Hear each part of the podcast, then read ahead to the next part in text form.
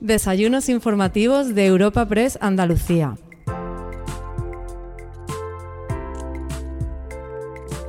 Te damos la bienvenida a una nueva entrega de los desayunos informativos organizados por Europa Press Andalucía.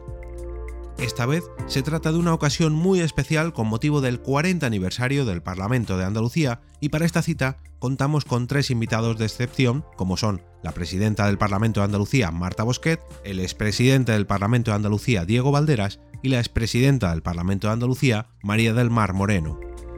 El encuentro está moderado por Francisco Morón, delegado de Europa Press en Andalucía, y presentado por el presidente de la Fundación Cajasol, Antonio Pulido, a quien podemos escuchar a continuación.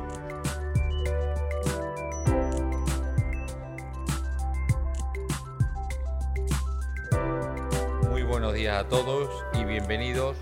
Por mi parte, solo unas breves palabras para presentar este particular encuentro informativo de Europa Press convertido hoy, a pocos días del Día de Andalucía, en una nueva cita solemne para celebrar el 40 aniversario del Parlamento y de la autonomía plena de nuestra tierra, gracias al peso institucional de nuestros tres invitados. Como ya saben, en colaboración con Europa Press, organizamos estos encuentros habitualmente para dar cabida a todas las voces y opiniones de los principales líderes de nuestra actividad política, empresarial y económica, algo que queremos que nos caracterice, ser punto de encuentro, debate y de reflexión.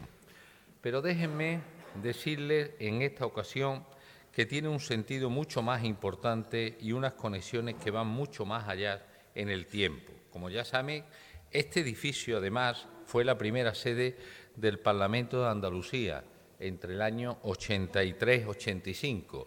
Se constituyó la sesión de apertura en el Alcázar y a partir de aquí fue en este edificio donde estuvo pues, más de en torno a tres años. Creo que no hay mejor lugar para abordar precisamente el debate que nos reúne aquí hoy y conmemorar estos 40 años del Parlamento andaluz que hacerlo precisamente aquí. Además, sin duda alguna, la presencia de la actual presidenta de la Cámara andaluza, junto a los expresidentes María del Mar Moreno y Diego Valvera, Valdera, a quienes agradecemos su disponibilidad por estar hoy aquí, nos garantiza un debate de altura y nos anima a mirar el futuro recordando lo mejor de nuestra historia. Será sin duda, sin duda un nuevo ejercicio de memoria y de auto, auto reconocimientos por las ansias de libertad, el esfuerzo y la determinación que demostramos como pueblo hace ya más de cuatro décadas. Un empuje y un espíritu de lucha contra las dificultades que tenemos que rescatar en esa coyuntura tan adversa que atravesamos marcadas también en estos momentos por la nueva crisis internacional que nos amenaza y por la incertidumbre de que la ansiada recuperación económica pueda verse nuevamente afectada. Igual que en aquel inicio de la democracia, ahora también necesitamos altura de miras, cooperación, moderación, diálogo, creatividad y nuestra máxima capacidad de adaptación para encarar los cambios y las transformaciones que tenemos por delante. Talantes y maneras consustanciales, todos ellos al cargo de presidente o presidenta del Parlamento de Andalucía. Abrimos, por tanto, con esta cita un nuevo espacio para contrastar reflexiones y análisis, una puesta en común entre los diferentes segmentos de la sociedad que nos permite sumar talentos y recursos tanto públicos como privados, con el mismo espíritu de consenso con el que construimos la convivencia democrática. Es la principal, es la principal apuesta, decía, y contribución de nuestra fundación a esta compleja etapa en la que volvemos a jugarnos el futuro de nuestra tierra. Muchas gracias a todos, muchas gracias a Europa Press por esta cita, muchas gracias especialmente a nuestros invitados y a todos ustedes por su presencia aquí hoy. Aprovechemos este magnífico debate. Muchas gracias.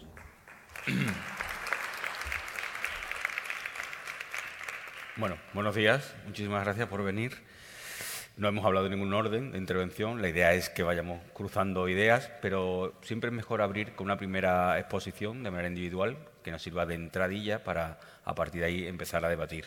No sé si hacerlo por orden de antigüedad o, no, pero bueno, yo, creo que podemos empezar por el, presidente que tuvimos antes, y que significó un cambio en la presidencia, ¿no? Después de que gobernara, o sea, que estuviera presidiendo siempre el Partido Socialista, llegó un presidente de Izquierda Unida a, a la Cámara y luego tuvo una experiencia especial con aquellos aquellas anécdotas que se vivieron en aquella época y un momento convulso, incluso en la Cámara, ¿no? Pues sí, fue un cambio muy sentido y yo creo que vivido con mucha intensidad, eso es lo que puedo decir. Pero antes de adentrarme en, lo que tú me propones y nos propones, eh, yo sí quiero saludar a cuantos nos acompañan hoy, yo creo que muestran no solo una deferencia a lo que es la institución parlamentaria, sino también al menos agradecer, yo creo que en nombre de los tres presidentes, el compartir estos momentos en que yo creo que no solo debe de obedecer a la reflexión que hagamos nosotros, sino también a la que han vivido ¿no? mucha de la gente que estáis sentados aquí y que todo el proceso de la democracia andaluza y del autogobierno yo creo que lo habéis vivido con mucha intensidad. Y eso aprovecho para decir que la década de los 70 y la década de los 80 yo creo que aportó un caudal de hombres y mujeres de Andalucía, del pensamiento, de, la batalla, de la lucha por la libertad y por la democracia, que desde mi punto de vista fueron ejemplares. Y yo lo quiero resaltar porque luego marcaron pautas y caminos en muchas otras instituciones en Andalucía y fuera de Andalucía. Y eso, eh, lógicamente, hay que reconocerlo y yo quiero reconocerlo aquí hoy en este compromiso. Y luego, mm, también, yo creo que no puedo dejar pasar el día de hoy sin sumarme en una Andalucía de paz y de solidaridad bueno, pues a un rechazo total a la guerra y a una solidaridad total con el pueblo de Ucrania. Y luego ya quizás adentrarme en lo que me planteaba, y perdona que me haya extendido un poquito. Sí, yo vivo una etapa de cambio, de fuerte cambio en el conjunto de la institución andaluza más importante. El Parlamento, sin duda alguna, a mi juicio, es la institución democrática más representativa de todos los ciudadanos y ciudadanas de Andalucía. Yo diría la más importante, con independencia de que hemos vivido, yo creo que lo seguimos viviendo, siempre espacios de hipergobierno e infraparlamento, algo que me ha parecido siempre un error.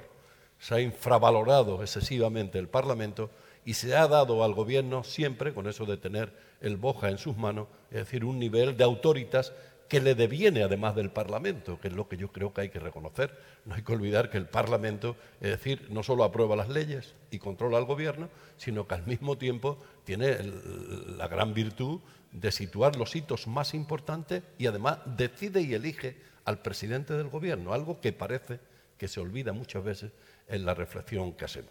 A mí me toca, ya digo, aquel momento de cambio y me toca vivirlo con una tremenda intensidad porque mayorías absolutas habían sucedido en el gobierno de la Junta y la coincidencia de que la presidencia del Parlamento y la presidencia del gobierno estaban situados en el mismo, en el mismo color. Y eso no quiere decir que no hayan sufrido mis compañeros y compañeras, es decir, eh, de mayorías absolutas y de no mayorías absolutas en la coincidencia con el gobierno, que creo que lo han sufrido desde mi punto de vista exactamente igual. Había siempre un dicho que se decía, y yo recuerdo que Julio Anguita me lo dijo, eh, en una conversación que mantuve con él antes de acceder a la presidencia, eh, mantener siempre la bandera de la institución muy alta, por encima de los partidos. Y tú, como presidente, tienes que estar por encima de tu partido. Yo tomé buena nota de aquello y me sirvió.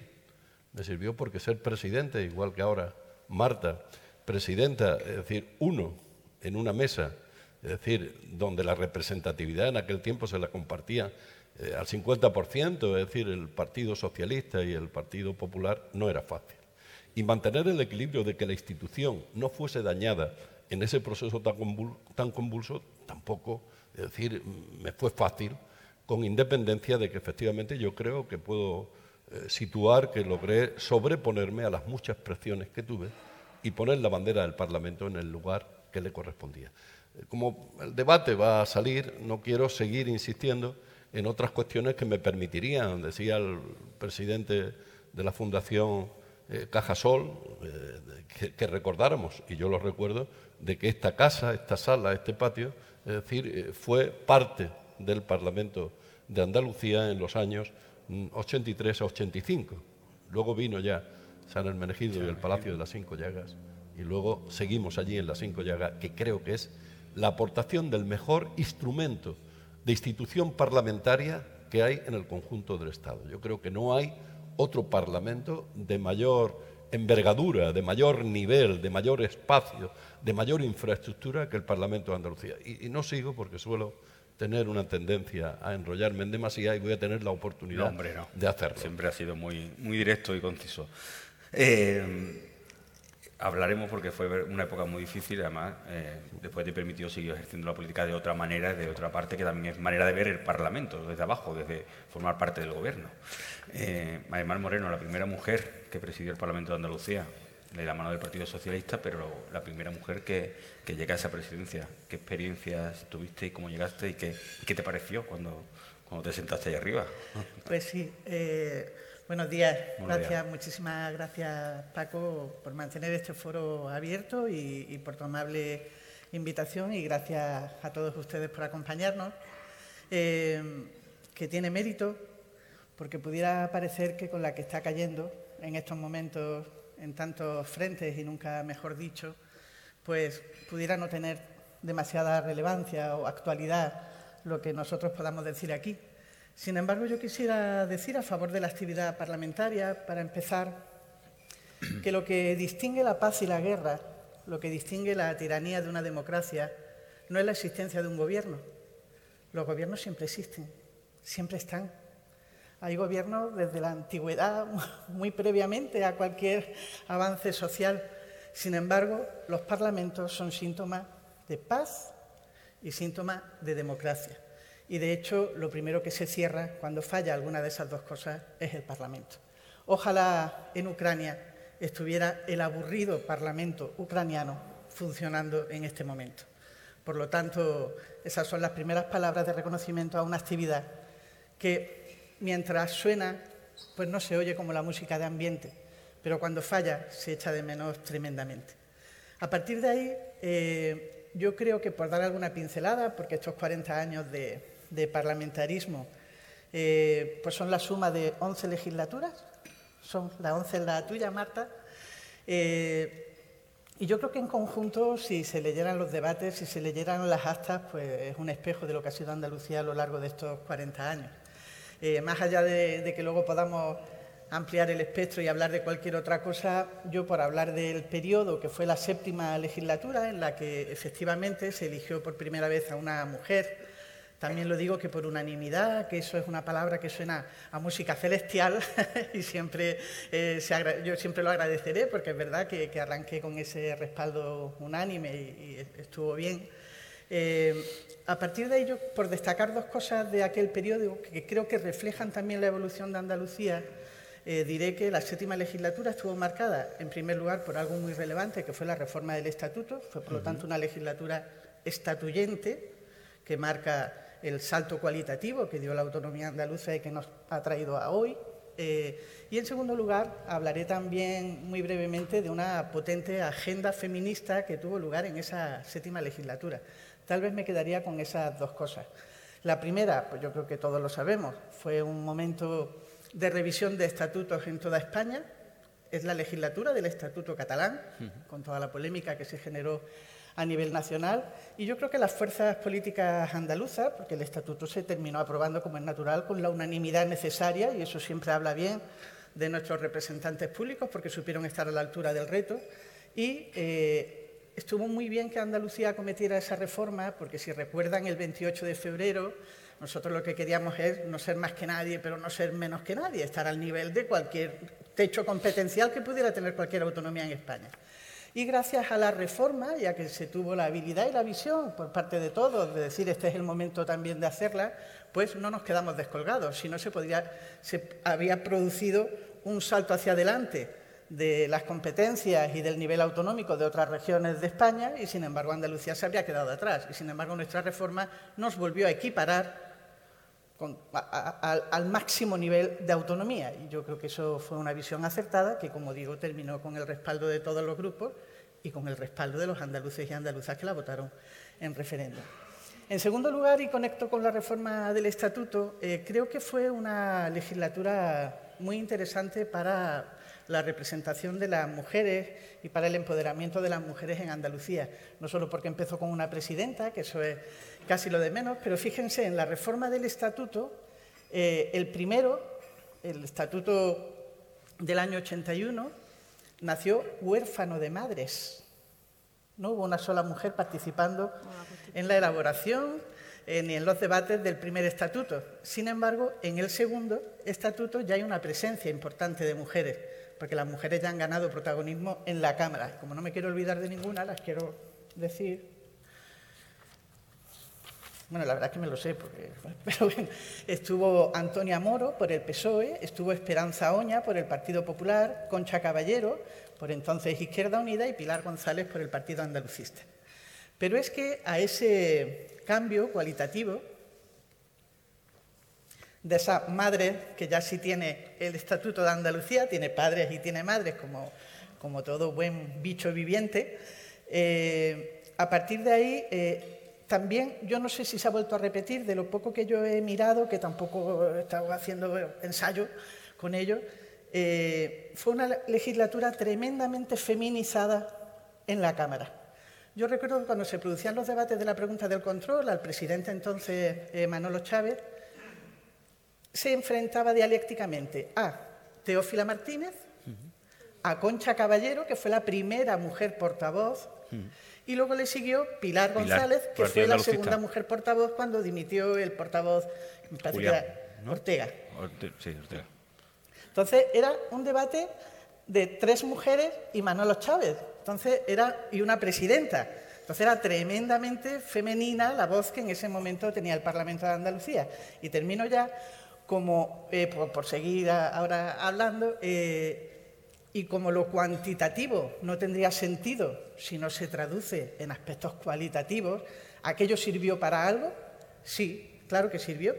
Sirvió para que fuera una legislatura con importantes cambios a favor de las mujeres. Y lo resumo muy brevemente. El primero, en esa legislatura nació la legislación en materia de listas cremalleras. Fuimos la primera comunidad autónoma que legisló en materia de listas cremalleras. A partir de ahí ya fue obligatorio y el salto cuantitativo que hubo de presencia femenina fue muy relevante. Y bueno, eso fue luego bendecido por el Tribunal Constitucional sin ningún tipo de problema y de hecho luego ya la legislación se ha ido extendiendo a otras zonas y a nivel nacional. Y en segundo lugar se aprobó la Ley de Igualdad. La Ley de Igualdad que vino después de la Ley Nacional y fue una ley transversal que la verdad es que fue bastante importante para, pues para dar un impulso a, lo que yo creo que hoy está consensuado y refleja el propio estatuto nuevo, que es la igualdad de los hombres y las mujeres, que refleja a la perfección esta ilustre audiencia, en la que no me quiero dejar de saludar a miembros del Gobierno, querida Patricia, y de los agentes sociales que me encanta ver aquí. Muchísimas gracias. Presidenta, actualmente en una legislatura también en la que, bueno, por primera vez también hay algo nuevo, un gobierno que no es del Partido Socialista. ¿Eh? Entonces también se enfrenta a una Cámara diferente, o esos 40 años que le ha tocado vivir. Eh, ¿Cómo lo está viviendo? Y sobre todo también con, un, hemiciclo más, más dividido, con más representantes, con una fuerza política como Vox que impide que haya muchas muchas cuestiones que no se puedan sacar por unanimidad, que incluso una declaración institucional sea casi imposible sacar en, en el Parlamento, ¿no? Bueno, sí, mm, ahora entrar en ese tema, pero lo primero, obviamente, es saludar a, todos. Muchísimas gracias por estar aquí. También quiero empezar, al igual que ha hecho tanto Diego como Omar, eh, pues condenando lo que creo que hoy es, eh, en fin, un tema que desgraciadamente nos no une a todos, ¿no? Como es esa guerra que se está sucediendo. Y, y, bueno, agradecer también la respuesta que está viendo tanto desde el punto de vista internacional y Europa y sobre todo yo diría la grandísima solidaridad, solidaridad que se está viendo también por miles de ciudadanos y ciudadanas normales de a Yo creo que eso es importante ya resaltar, porque al final en las situaciones difíciles parece que es cuando también nos, sale más el punto humano, ¿verdad? Y yo creo que justamente, como ha puntualizado tanto Diego como Mar, tiene que ver, ¿no? Porque estamos aquí ahora tres presidentes del Parlamento cuando justamente, como bien se ha dicho, pues el Parlamento es sin duda la máxima expresión de la democracia porque a su vez es la expresión obviamente, de la voluntad del pueblo. Y como ahora, por desgracia, se está atentando a la democracia y a la soberanía de un Estado, pues creo que también, es verdad que como decía Mar, también tiene mucho que ver. Agradecer también el hecho de que se haya organizado este acto, porque para mí cualquier participación que tenga con, los expresidentes, ¿no? que para mí siguen siendo también presidentes, pues la verdad es que a mí tengo que decirle que me enriquece y agradecerle, porque es verdad que yo siempre que lo he llamado para hacer algo juntos, siempre han estado ahí, o sea que mi agradecimiento por, este, por esta organización y este acto, ¿no? que yo creo que también viene al caso por esos 40 años que estamos cumpliendo de, bueno, de constitución del Parlamento de, Autonomía de Andalucía, del Parlamento andaluz, perdón, de Autonomía del Parlamento andaluz.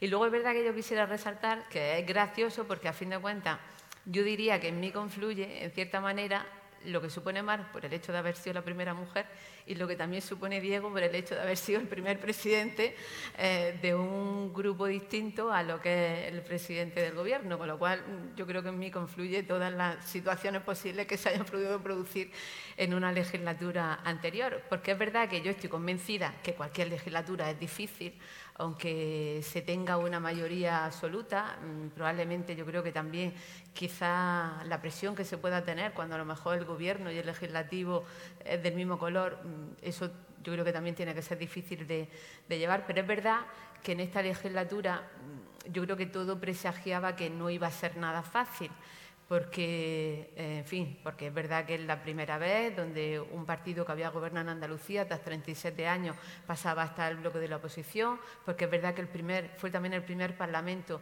donde irrumpió, en este caso, la fuerza política Vox. Yo creo que, eh, aunque ha habido otras legislaturas donde ha habido cinco fuerzas políticas, pero no de tan amplio aspecto ideológico como la que se está sucediendo ahora.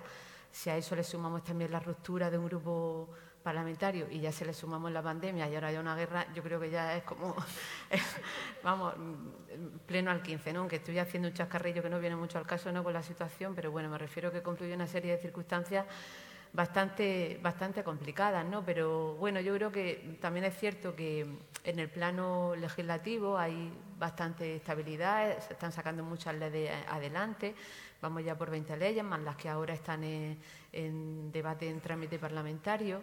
Y bueno, yo diría que una legislatura difícil, como imagino que tienen que ser todas, porque yo creo que ellos estarán conmigo, tanto Diego como Mar, que estar allá arriba no es fácil, aunque algunos se crean que sí, aseguro, ¿verdad? Que no, que no es absolutamente nada fácil, porque hay veces que te ves muy solo, ¿verdad? A la hora de tomar decisiones y las responsabilidades y, bueno, pero yo creo que, con la responsabilidad de, obviamente de lo que supone nuestro papel, ¿no? Yo creo que lo ha dicho también Diego claramente, ¿no? El hecho de, saber que tienes que estar por encima, obviamente, del partido político al que inevitablemente pertenecemos cualquiera de nosotros cuando eh, opta a ser presidente de un parlamento, pero que la institución tiene que, en fin, tiene que superponer sobreponerse a, cualquier actuación y estar por encima de, todo, con sus más y con sus menos.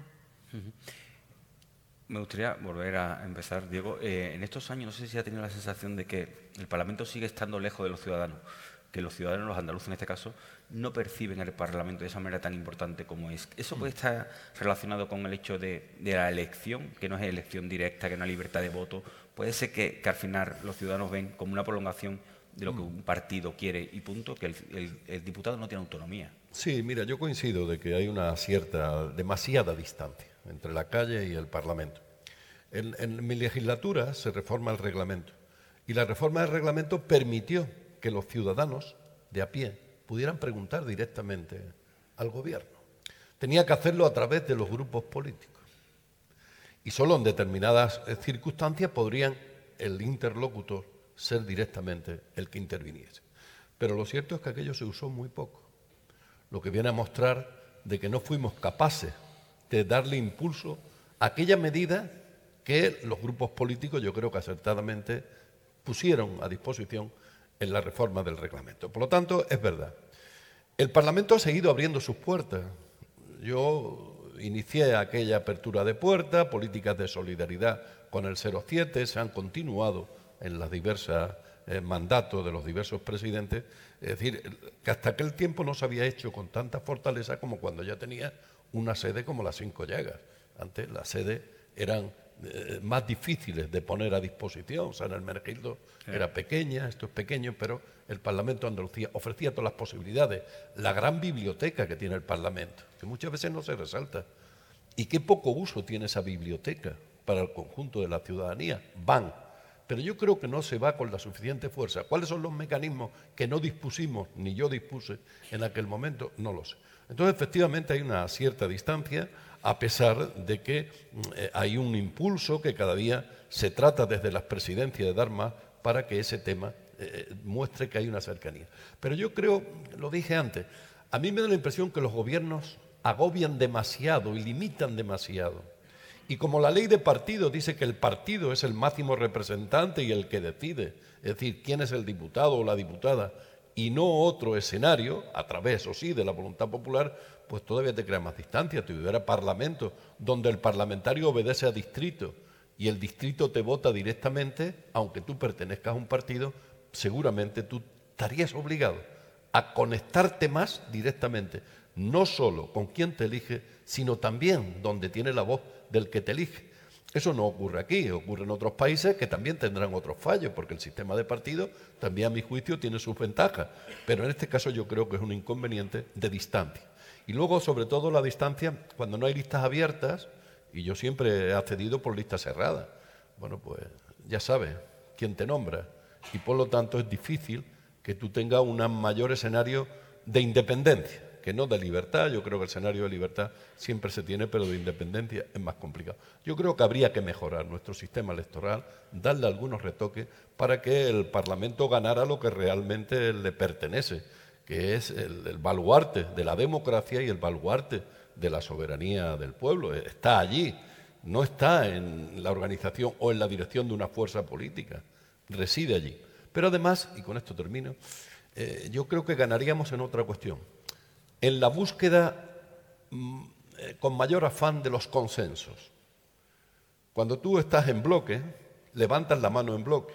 Cuando tiene un escenario electoral de cierta libertad, tú puedes modificar. Y eso yo creo que obligaría a escenarios de mayor cercanía, es decir, en las leyes y en los momentos importantes de la vida de un Parlamento. Pero bueno, tenemos el que tenemos, hay que defenderlo con fuerza y hay que seguir impulsándolo porque yo creo que lo importante es tenerlo, lo decía Mar. Lo importante para cualquier democracia es tener el Parlamento, es no prescindir de él. El que vaya ganando cada día mejor espacio, pues yo creo que tendremos entre todos que conseguirlo. Eh, ¿Qué es culpa del ciudadano que no se quiere acercar o que no lo entiende o de los partidos políticos que no han sabido llevar el Parlamento a, los, ciudadanos. Yo, por aquello de polemizar un poquillo, creo que eso no es tan relevante. Los ciudadanos están tremendamente lejos de la investigación que ocurre en un laboratorio importantísimo donde están viendo la vacuna y eso no afecta a la investigación. Lo que hace falta es que la investigación produzca resultados y lo que hace falta es que el Parlamento apruebe buenas leyes. Y creo que se mitifica o se eleva demasiado la cuestión de la cercanía en un sentido.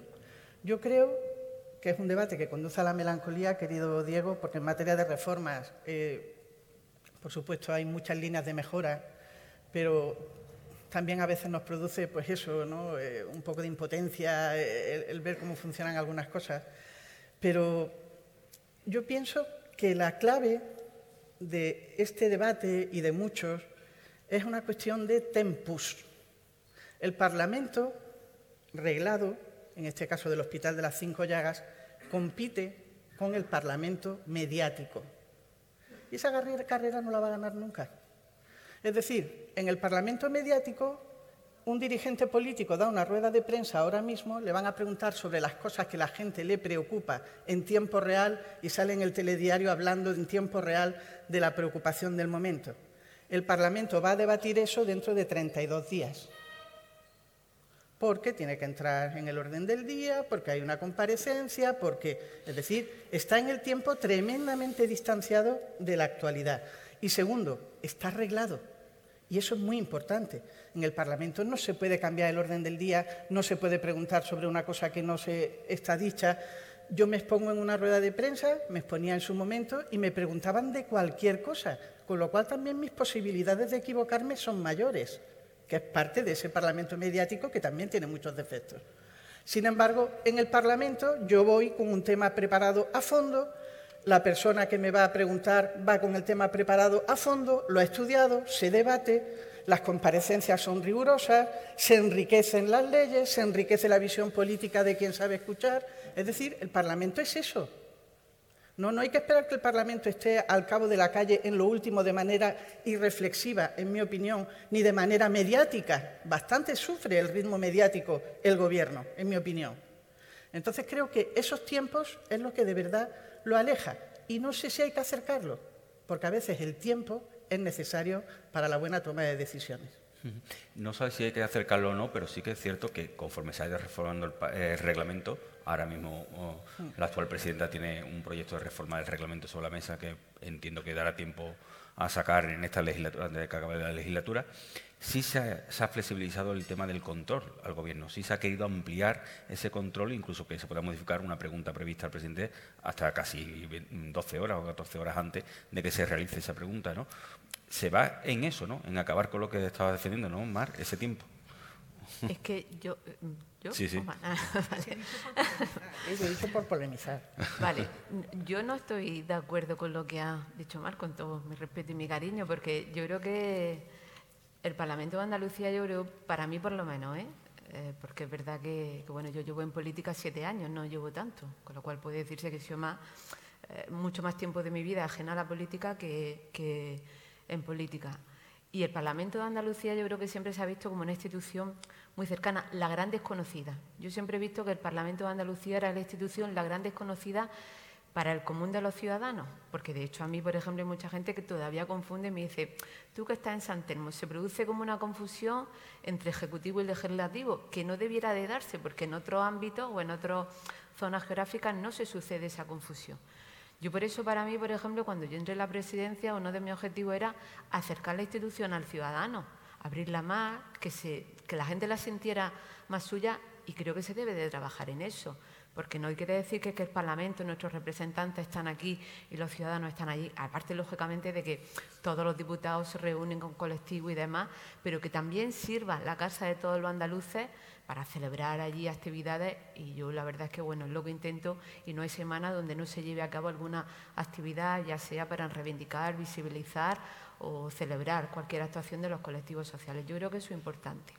Luego es verdad que esa inmediatez a la que hacía referencia más, ahora mismo existen las preguntas de máxima actualidad que pueden modificarse, ¿no? Y se, se produce un tema eh, hoy o la semana que viene, por ejemplo, que tenemos pleno el lunes o el martes, se puede modificar para preguntar el lunes. Ciertamente, es verdad que en la gran mayoría de ocasiones suele haber una semana ¿no? de preparación, que entiendo que a lo que se refería Mar con ese debate preparado, pero yo entiendo que lógicamente Claro que los debates tienen que llevarse preparados. De hecho, es que se nota perfectamente eh, a lo mejor cuando algún diputado no lleva un tema preparado. Y para mí eso lastra obviamente el debate político.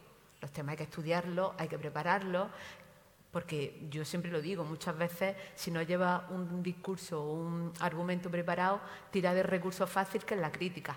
Eso es lo fácil.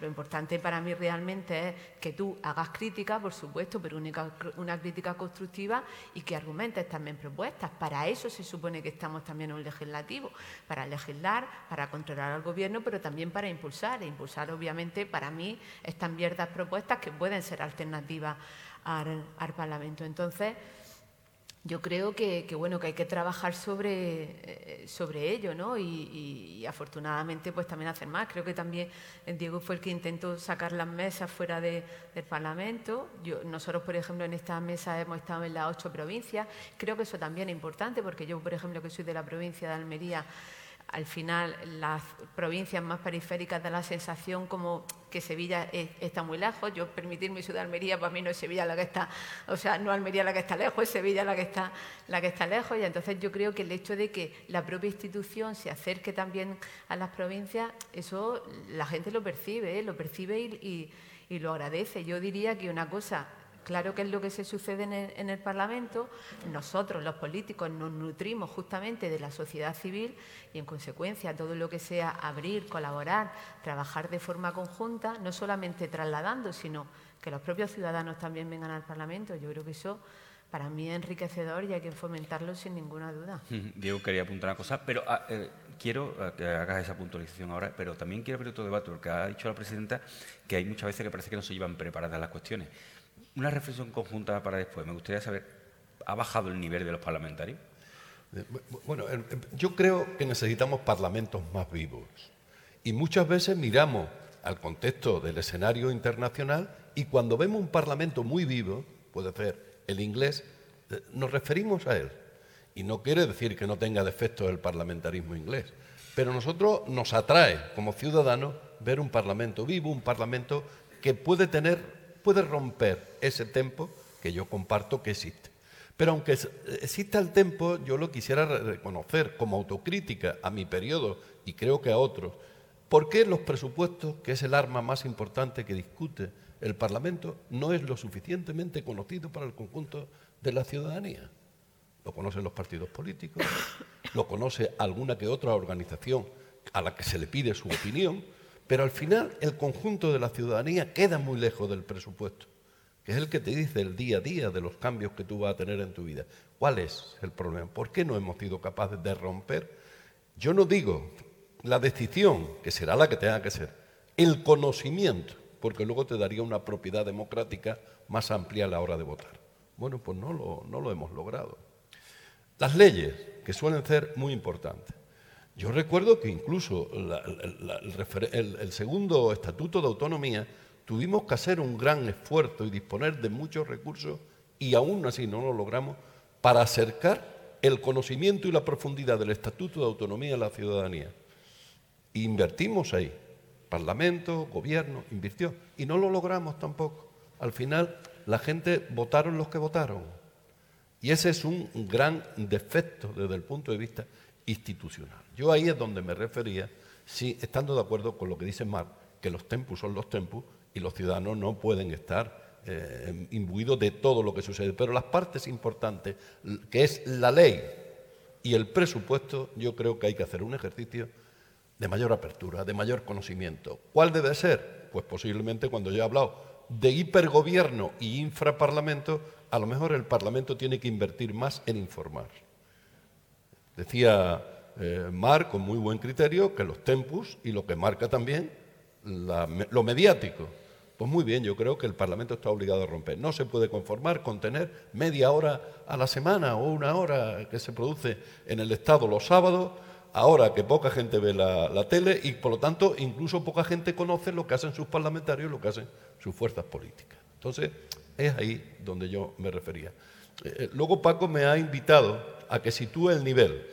Sí, bueno, es verdad que, tú empiezas a analizar y conforme se va viendo, yo creo que, yo creo que esa, esa rigidez de formar parte de una formación política en la que muchos se limiten a ir a votar o a apretar el botón que le toca o que le mandan, eso hace que el nivel de una manera u otra se vaya, vaya bajando. No haya esos debates parlamentarios que antiguamente había unos grandes debates parlamentarios. Yo ya decía con aspecto autocrítico, muchas veces cuando yo me miro al espejo, miro de lo que soy capaz, lo que doy, la altura a la que llego, si sé rodearme de gente más inteligente que yo o que no.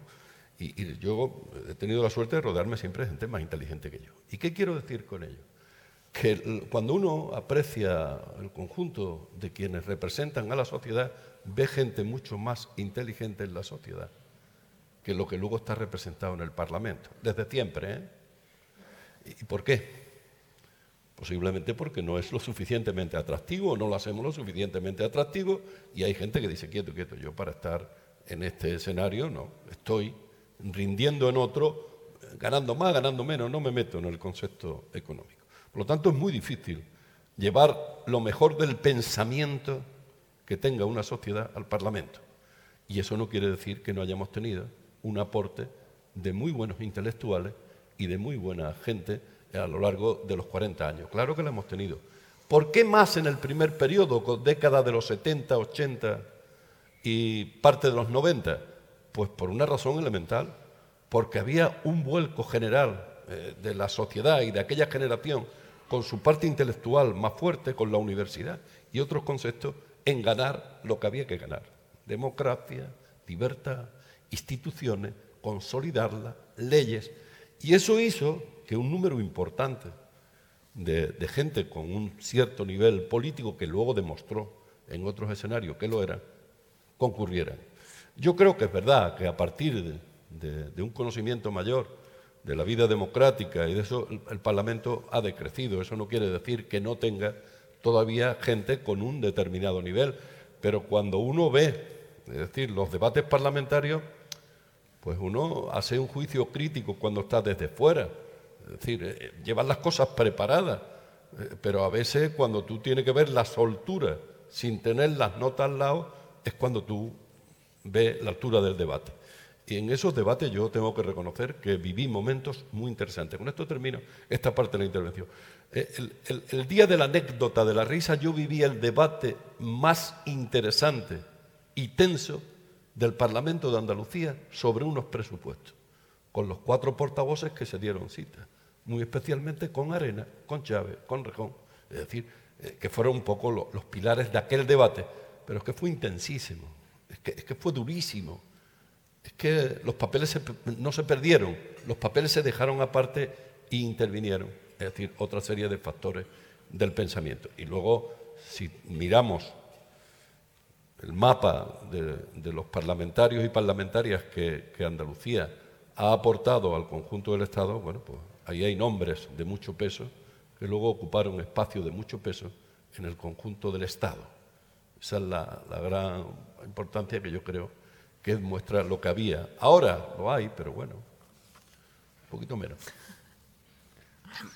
No sé, a, mí me, cuesta enjuiciar mucho, no, yo no, no, soy de idolatrar el tiempo pasado, yo idolatro el tiempo futuro y, por lo tanto, no sé. Yo lo que creo, estaba mirando cuando has hecho la pregunta aquí, y, en fin, está una aquí acorde a la edad más o menos, que, tiene todo el patio. y pienso que nosotros hemos cambiado, todos los que estamos aquí, posiblemente a mejor, porque somos más maduros, tenemos más experiencia. No, pero yo me refería a que el hecho de que los partidos sean tan. que no, den flexibilidad impide muchas veces desarrollarte como parlamentario, ¿no? Porque al final te, te guías y tienes un guion marcado y sabes lo que tienes que votar, aunque tengas dudas, aunque no. Pero yo creo que eso, vamos, desde luego en mi etapa ya era así. Claro, claro, por eso. En mi etapa ya era así. Y lo que yo quería decir es que yo tenía 40 años cuando era presidenta del Parlamento y a lo mejor yo ahora mismo estoy bastante mejor preparada que entonces. Es decir, que no soy capaz de enjuiciar el tiempo pasado porque en el tiempo pasado también estaba yo, no sé, y, yo pensaba que lo hacía bien y a lo mejor no lo hacía tanto y hoy haría otras cosas. Entonces, es decir, esa perspectiva de nuestro desarrollo y nuestra evolución personal nos puede hacer poner un listón más elevado nosotros sin querer a los demás, cuando nosotros también estuvimos escalando. ¿no? Afortunadamente la sociedad está formada por muchas edades y gracias a eso va todo para adelante. Y termino haciendo más hincapié en lo que me preguntas.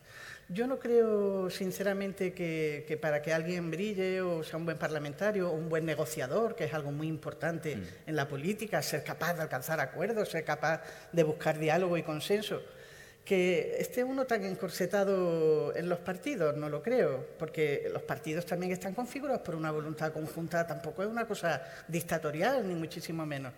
A mí lo que más me preocupa, lo decía Diego, y quiero incidir y poner el acento en eso, me preocupa el círculo vicioso del desprestigio, expulsión. La política tiene que nutrirse de todo, tiene que nutrirse del ámbito de la empresa, tiene que nutrirse del ámbito de los profesionales, tiene que nutrirse del ámbito de la gente con experiencia de la universidad, del ámbito del trabajo, y del curro, de todo. Y claro, en la medida en que se desprestigia la política, cada vez expulsa a más talento y más gente dice, ni loco, me meto yo ahí. Entonces, eso sí me preocupa, que se prestigie para que sea eh, con las puertas lo más abiertas posible a la sociedad. Ahí sí que tiene que estar cercana a la sociedad. Cuanto más se parezca un parlamento a la sociedad que representa, mejor va a legislar, mejor va a controlar al gobierno. Esa es mi opinión. Presidenta, eh, ha hecho antes hincapié a la reforma del Parlamento que está sobre la mesa. Ahí una serie de, cuestiones que son muy complejas de gestionar, que es como, por ejemplo, una comisión de investigación, que al final deriva en lo que no debería ser realmente una comisión de investigación. Hubo épocas en las que había muy pocas comisiones de investigación en el Parlamento andaluz, luego se fue abriendo ese tema, pero sin embargo al final parece que no son efectivas, ¿no? porque terminan siendo más en un nido de enfrentamiento que en realmente para lo que debería de servir. ¿no? Y luego, por otro lado, está el tema de, analizar la posibilidad de que esas sesiones de control del gobierno sean más efectivas, más inmediatas, más al tiempo real. No sé por dónde va esa reforma y si cree que va a contar con el consenso necesario para poder abordarla. Bueno, yo mi propuesta de reforma del reglamento está ahí. La verdad es que ha sido un trabajo ingente donde desde el inicio de la legislatura se ha estado trabajando y espero que salga adelante porque, porque bueno, queda todavía afortunadamente tiempo de legislatura, pero obviamente depende también de la voluntad de los grupos políticos porque obviamente lo que me gustaría es que fuera con el máximo consenso posible y entiendo que, que una reforma del reglamento tiene que llevar un consenso mm, al menos mayoritario o amplio. ¿no? Yo creo que eso es así. Dentro de esa reforma de reglamento, aparte de intentar dinamizar un poco más el Parlamento, acortando quizá un poco los tiempos, otra de las cuestiones, porque es el hecho de que sin obviamente excluir el control al gobierno por parte de los grupos que sustentan al gobierno, porque si no estaríamos produciendo una confusión de la separación de poderes y yo entiendo que eso eh, tiene que lógicamente salvaguardarse, y una cosa es el legislativo y otra cosa es el ejecutivo, por mucho de que el ejecutivo esté sustentado en determinados gobiernos, ¿no? Diego estuvo en una, con una coalición de gobierno, igual que yo, Mar no, creo que estuvo con mayoría absoluta, ¿no? Pero obviamente salvaguardando esa cuestión sí que creo y me reformaba un poco en esa, en término, hay que quizá un poco reducir ese control al gobierno por parte de los grupos que sustentan. Sí hacerlo, pero que tengan más participación los grupos que están en la oposición. Yo solo decía, o lo pensaba antes, cuando era diputada y estaba en la oposición, y ahora que estoy en el gobierno, porque intento ser coherente con mi pensamiento y lo que quiero en una cosa lo quiero en la otra. Es que creo que eso tiene que ser así, porque lógicamente un Parlamento tiene que estar, aparte de para legislar, para hacer la función de controlar al gobierno, y eso tiene que ser así. Y luego, con respecto a las comisiones de investigación, yo creo que, bueno, que si bien como tú has dicho, te parece que se están convirtiendo como en algo mediático, para mí sí tiene importancia y también es algo que yo quisiera también salvaguardar porque creo que algo que puede ser reprochable políticamente, igual no es reprochable penalmente. Y ahí es donde tenemos que poner la diferencia. Para eso están las comisiones de investigación. Lógicamente, para sacar a la luz cuando se ha cometido no un ilícito penal, porque para eso están los juzgados y tribunales, sino algo que políticamente, que yo defiendo que los políticos tenemos que tener un plus de responsabilidad y de ejemplaridad, y si no, no te metas, si no, no te metas en política, entonces lo que pretende es otra cuestión, y entonces partiendo de esa base, eh, los ciudadanos tienen todo el derecho del mundo a que salga a la luz las cuestiones que son reprochables políticamente. De ahí que yo defienda también las comisiones de investigación, ahora bien, con una regulación que quizás lo que ha tenido como más aspecto más mediático, lo del tema de las sanciones cuando alguien comparece y no habla, no, no, no responde a las preguntas de su señoría. Eh, para mí eso mm, es triste y lamentable, porque es que parece que es que el compareciente está olvidando que quien te está ahí preguntando son representantes del pueblo andaluz, que no es fungalito ni menganito que pertenece a tal grupo político, no, son representantes del pueblo andaluz, quien te está haciendo la pregunta y entonces tienes que respetar al pueblo andaluz. Como desde el Parlamento, lógicamente, no tenemos potestad ni competencias para modificar el Código Penal, yo creo que cuando el legislador hizo el Código Penal, el artículo no recuerdo el número que es, ¿no? donde tipificó el hecho de que se citara una comisión de investigación y no compareciera y eso fuera penalmente delito, creo que se quedó corto porque no solamente basta con que alguien vaya y, y se siente y ya no responda, no, tú tienes que ir y contestar. Entonces, como no podemos modificar el Código Penal, pues entonces lo que tenemos es la otra vía que nos queda, que es un poco la potestad coercitiva y sancionadora, lo mismo que cuando se nos limitan en el coche y es una velocidad. De ahí mi propuesta de modificar, eh, o sea, de, de, modificar un poco las comisiones de investigación para que pueda ser sancionable con los medios que tenemos en el Parlamento de Andalucía desde el punto del ámbito administrativo, pues una sanción pecuniaria para el que vaya y no comparezca y no tenga posibilidad de que, de que tenga el derecho de, de, por estar inmenso en una causa penal, que tenga derecho a guardar silencio, que no comparezca, porque si no, tristemente se suceden casos, como ha ocurrido en el Parlamento de Andalucía, que comparece, incluso en algunos casos, propios representantes del pueblo andaluz y que te, te hagan las cuestiones y que no respondas. Yo creo que eso eh, tenemos que darle una vuelta de tuerca y de ahí mi propuesta y espero que con, más, menor ambición, pero que salga adelante, porque o reformamos el Código Penal para sancionar también, no solamente la incomparecencia, sino la incomparecencia y que no se responda con lo que nos corresponde obviamente una sanción administrativa. Y yo defiendo que las comisiones de investigación tienen que servir para depurar responsabilidades políticas, que no penales, que para eso están los jueces y tribunales. Y hay unas cosas que no serán reprochables penalmente pero sí muy responsables política, muy reprochables políticamente, porque yo mantengo ese plus de ejemplaridad que tenemos que tener. Esas comisiones de investigación que tanto se reclamaban por aquella bueno, y que costaba mucho abrirlas. Las comisiones de investigación en mi periodo se abrieron y luego me tocó otro periodo incluso más difícil con la comisión de los ERES y tal, cuando estaba en la, en la coordinación de Izquierda Unida y en el gobierno. Eh, yo creo que las comisiones de investigación son necesarias. La presidenta ha planteado algunos límites, pero yo creo que también le ocurre, y vuelvo a la ley electoral, ocurre que si tú tuvieras una ley electoral en la que tú dependiese más de tu voto ciudadano, de tu territorio y demás, de tu distrito, pues yo creo que entonces tendrían otra dinámica. ¿Y por qué digo esto? Porque cuando ves a otros países se quitan hasta presidentes de gobiernos y se quitan rápidamente por su propio partido. En cuanto ve que le hace un determinado daño la situación del debate que hay sobre un determinado tema, y me lo quitan. Los ingleses eso lo hacen, es verdad. Se, mantiene el partido por encima del personaje. Y eso lo hace. Nosotros no hemos tenido ninguna comisión de investigación que, que no se haya en cierta medida yo no sé si la palabra, estoy buscando una que no, que no sea muy dura, ¿no? Se haya bastardeado, por así decirlo, en exceso. Porque a veces no vas al fondo de los acontecimientos a investigar, sino vas a ver cómo, es decir, descalifica o hace daño, es decir, al que está siendo investigado sin saber el resultado y la conclusión final. Por lo tanto, yo sí creo que hay que tomar determinadas medidas. ¿Puede alguien negarse a, la asistencia? Yo creo que deberíamos buscar que no se pueda negar. Pero hay una realidad. Hay gente que están enjuiciada, van a un juicio y dicen, no, yo no me niego a, declarar porque la ley le asiste. Tú no puedes estar en el Parlamento de Andalucía y si alguien llega y no quiere declarar, pero sobre todo que pase ese sonrojo.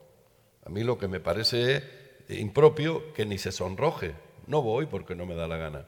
Es una institución, la, segunda institución importancia que tiene una democracia. Debería ir. Si luego no quiere aclarar ni declarar, sonrójate. Por lo menos ese, ese tema yo sí creo que sería necesario.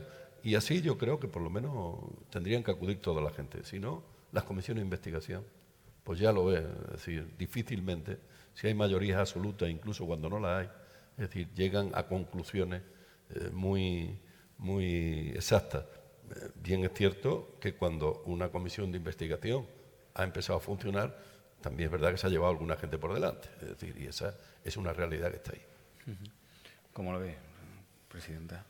Bueno, yo como Marta está ahí y tiene que bregar con, con, estas cosas porque es su obligación y es su momento.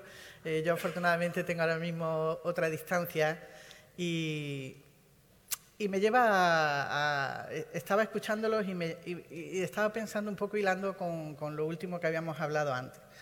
Eh, el problema de las cosas es el uso que se da de ellas. Mm, tú puedes reglamentar lo que quieras, al final depende mucho del uso que los protagonistas le vayan a dar a determinadas herramientas.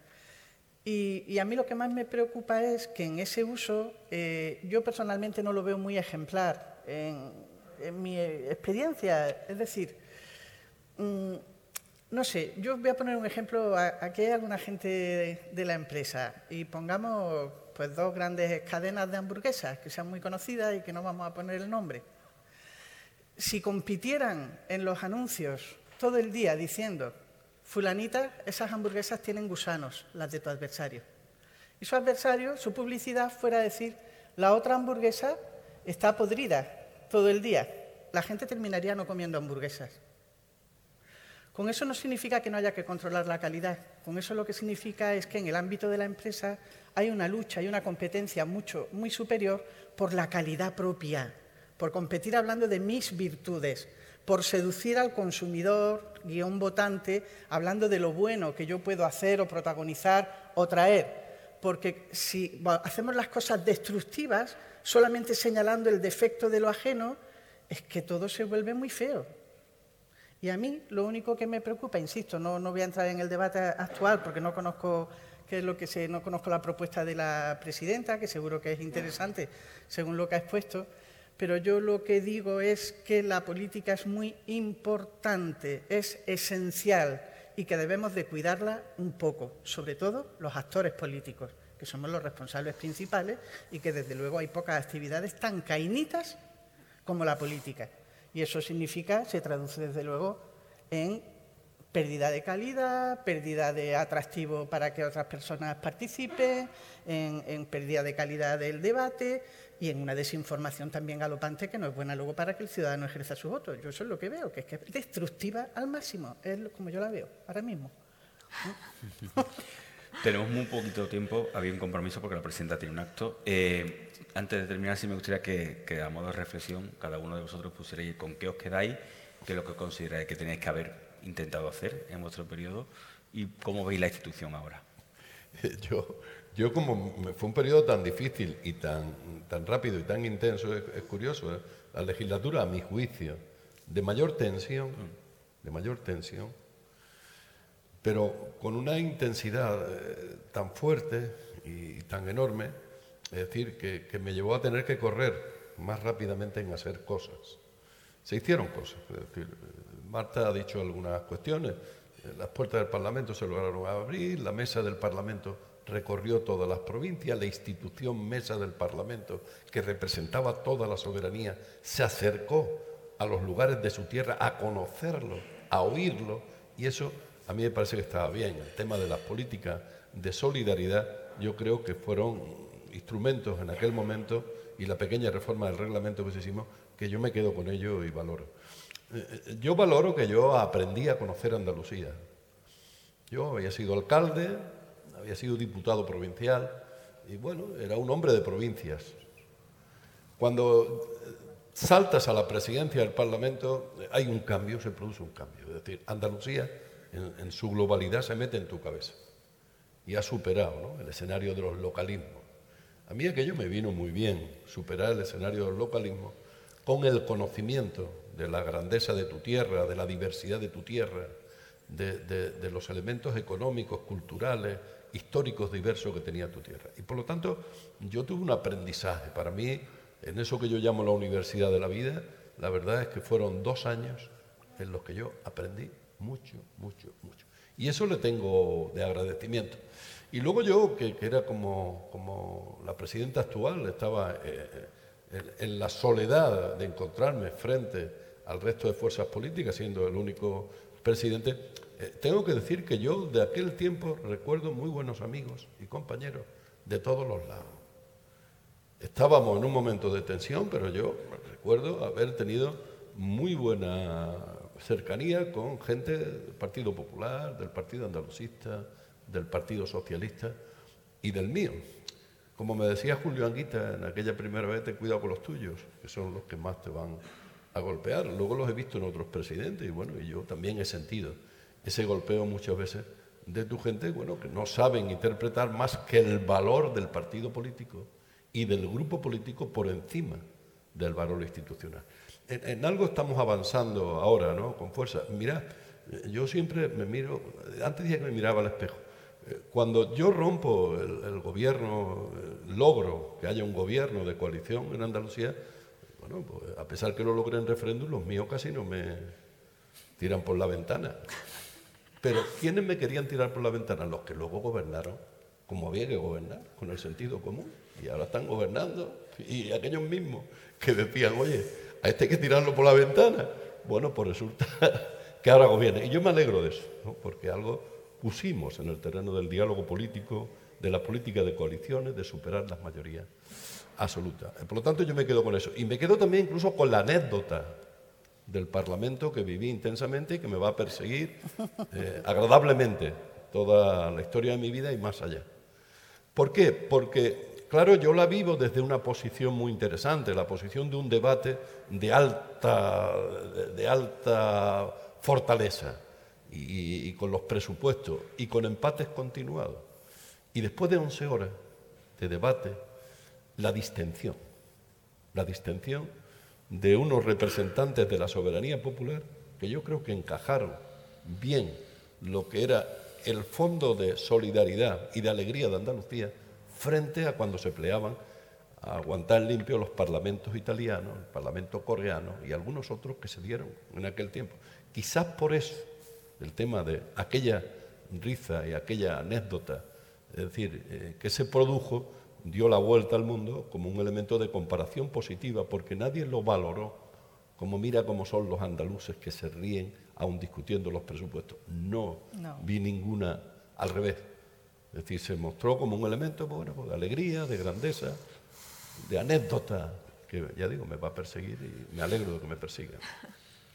María Mario, igual, ¿con, ¿con qué te quedas? Con lo que tuviste una legislatura bastante interesante, ¿no? Como, como has apuntado, pero bueno, algo quedaría, ¿no? Alguna cuestión. Sí, no, yo, yo me quedo, desde luego, la experiencia del presidir un parlamento yo creo que es transformadora para todos porque yo creo que en el momento en que te invisten como árbitro, al fin y al cabo eres un árbitro del partido, eh, te desprendes y eso ya no lo vuelves a recuperar, te desprendes de... dejas de ser un hooligan, dejas de ser un hooligan, porque además es que yo haría que mucha gente pasara por ahí, porque tú es que te tienes que sentar y empezar a escuchar porque tienes que estar atenta a todo lo que se dice, vaya que alguien se pase, vaya que alguien insulte, vaya que alguien se salga de la materia. Vaya.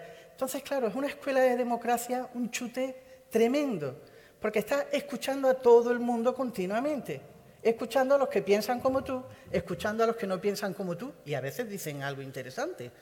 Entonces, todo eso es de una educación democrática tremenda y yo me quedo y estoy muy agradecida a ese paso porque te permitió pues, ser mucho más plural, mucho más mm, aceptar ah, la, diversidad de pensamiento, en fin, eso para mí es una escuela de democracia fantástica y, ya está. Y como una anécdota que me dijeron que contara una cosilla graciosa, eh, no fue pública ni mucho menos, pero digo que es gracioso. Cuando tú te sientas allí, aquello es como el Enterprise, tiene un montón de botones. Porque inicia, sí, sí, te inicia la votación, le quitas la palabra, tiene otro botón para que no hable, tienes otro para contar el tiempo, tienes otro un montón de botones. Claro, llegas allí, el primer día estás sofocado y nadie cae en explicarte bien lo de los botones. Total, ya empiezan las votaciones, bien. Y al cabo de dos o tres meses me dice el portavoz de mi grupo, Mar, ¿te has tomado lo de la presidencia del Parlamento que cualquiera habla contigo? ¿Tú ya no vas ni a votar o qué? Como teníamos mayoría absoluta, no era mi voto necesario. Pero yo llevaba tres meses sin votar porque no sabía cuál era el botón del voto. Yo creía que estaba votando y estuve un montón de meses sin votar nada, no por voluntad, sino porque no sabía cuál era de todos los botones. Yo creía que lo hacía y no lo hacía. Entonces, nada, hasta que me llamó alguien la atención, ni siquiera me enteré de que no estaba votando durante un montón de meses. Una presidenta muy democrática que no quería votar. Sí, sí, creía, madre mía, se lo ha tomado tremendo, no venía a votar.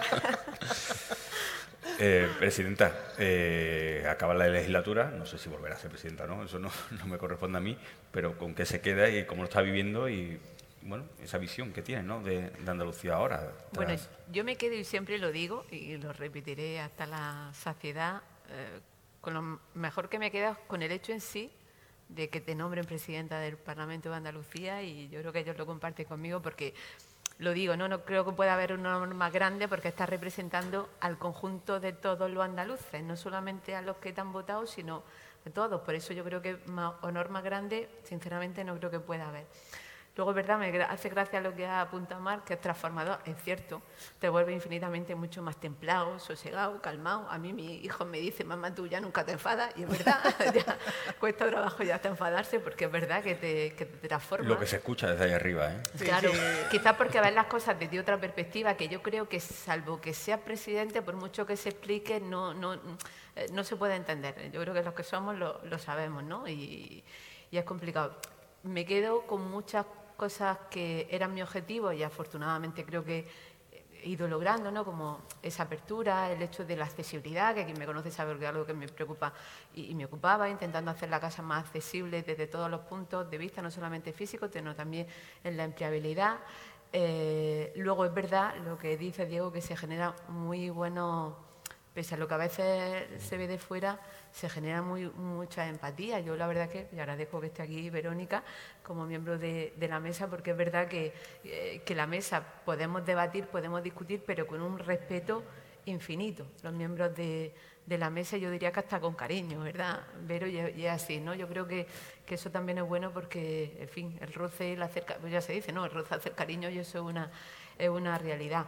¿Hay cosas que me quedo en el tintero? Sí, pero también es cierto que es porque con la pandemia por medio pues en otros aspectos que yo quería también de aperturar un poco más el, Parlamento, pues quizás la pandemia obviamente lo ha, lo ha, lo ha impedido, ¿no? Pero eh, bueno, para mí yo diría que, que, muy satisfactorio una legislatura. Me falta también, obviamente, que se culminara la aprobación del reglamento, que creo que sería importante, no por mí, sino porque vendría, yo creo, que mm, viene a la casa. ¿no? Estamos hablando de algo que a veces se queda obsoleto porque muchas de las cosas que, por ejemplo, que van implícitas también en esa reforma son acuerdos de mesa o resoluciones de presidencia que han ido supliendo las lagunas que tiene el reglamento y que creo que es necesario que estén albergados en un, en un solo texto. ¿no? Y eso es necesario pero bueno, yo eh, me quedo con, el hecho de, bueno, de como he dicho, ese el tremendo honor, que creo que no voy a tener, eh, que viviera otra vida, un honor más grande que, que representar al conjunto de,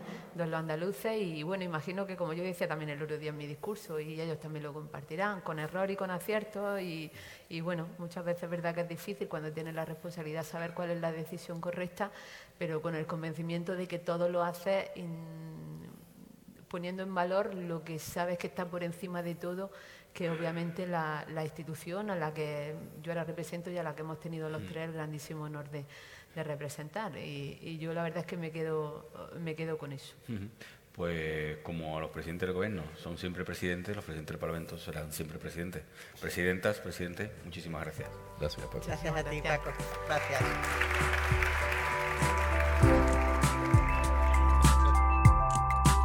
Despedimos este episodio del podcast de los desayunos informativos de Europa Press Andalucía, invitando a todos nuestros oyentes a descubrir el resto de episodios de este programa, así como los del resto de podcasts de Europa Press a través de europapress.es barra podcast. Recuerda que todos ellos están disponibles en las principales plataformas de podcasting.